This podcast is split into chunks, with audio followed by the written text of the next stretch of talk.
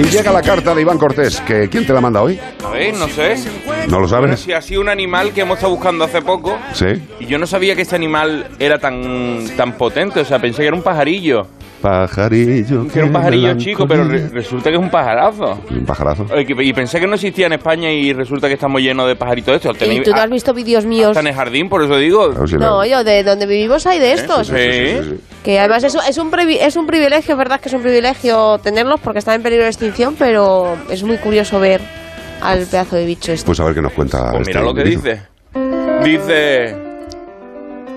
Dice. Hola Iván, me llamo Gerarda y soy una autistarda o abutarda. Gerarda. La autistarda abutarda Qué bonito. de Castilla y León. Yo pensé que solo las había en África, pero por lo visto las hay en toda Europa. Aquí vivo tranquila porque desde 1980, el año en el que tú naciste, se prohibieron la caza de, especie, de mi especie en España y lanzaron al mercado el cubo de Rubik, inventado por Erno Rubik, un profesor de arquitectura húngaro y zurdo como tú. Me refiero a lo de zurdo. Todo eso último no tiene nada que ver, pero es que no, es que no sé si te he dicho que soy el ave voladora más pesada del mundo. En el caso de mi especie es literal, pero en mi caso la palabra tiene la otra acepción.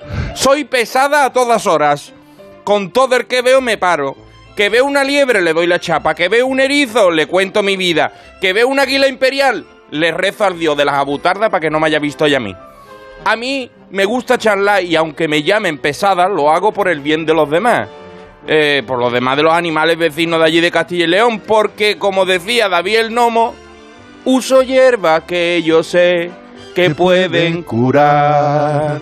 Recientemente, en un estudio de Frontiers in Ecology Evolution, han sugerido que mi especie in- está ingiriendo plantas utilizadas en la medicina tradicional, es decir, sería una especie de automedicación, por eso yo charlo con todo el mundo. Lo que hago en verdad es darle consejos, pasar consultas, prescribir medicamentos. Pero los demás animales me temen porque empiezo a hablarle de antiprotozoarios y nematicidas y me dicen, déjame ya, Gerarda, hija, déjame ya, no seas pesada, que yo estoy bien. Y le digo, pero no me habías dicho que tenía gusanos en el culo y hongo en las patas, erizo Ramón. Pues para eso es los nematicidas y los antiprotozoos. Es como si le hubieran dicho a Fleming, Alexander, coge la, penici- coge la penicilina y métetela por donde amargan los pepinos. Eso no está bien, hombre. Eh, a ver, que tampoco hay tantos animales que sepan medicina, en concreto los primates, eh, a ver quién más, los primates, los osos, los ciervos, los alces, los guacamayos, las abejas y algunas especies de mosca también, pero bueno, y no es por ser pesada, pero es que es un gran poder y conlleva una gran responsabilidad saber estas cosas. Además es por su bien, pero son unos iletrados irracionales y ya me han bautizado como el ave voladora más pesada del mundo. A ver si lo hubierais dicho esto a Gregorio Marañón.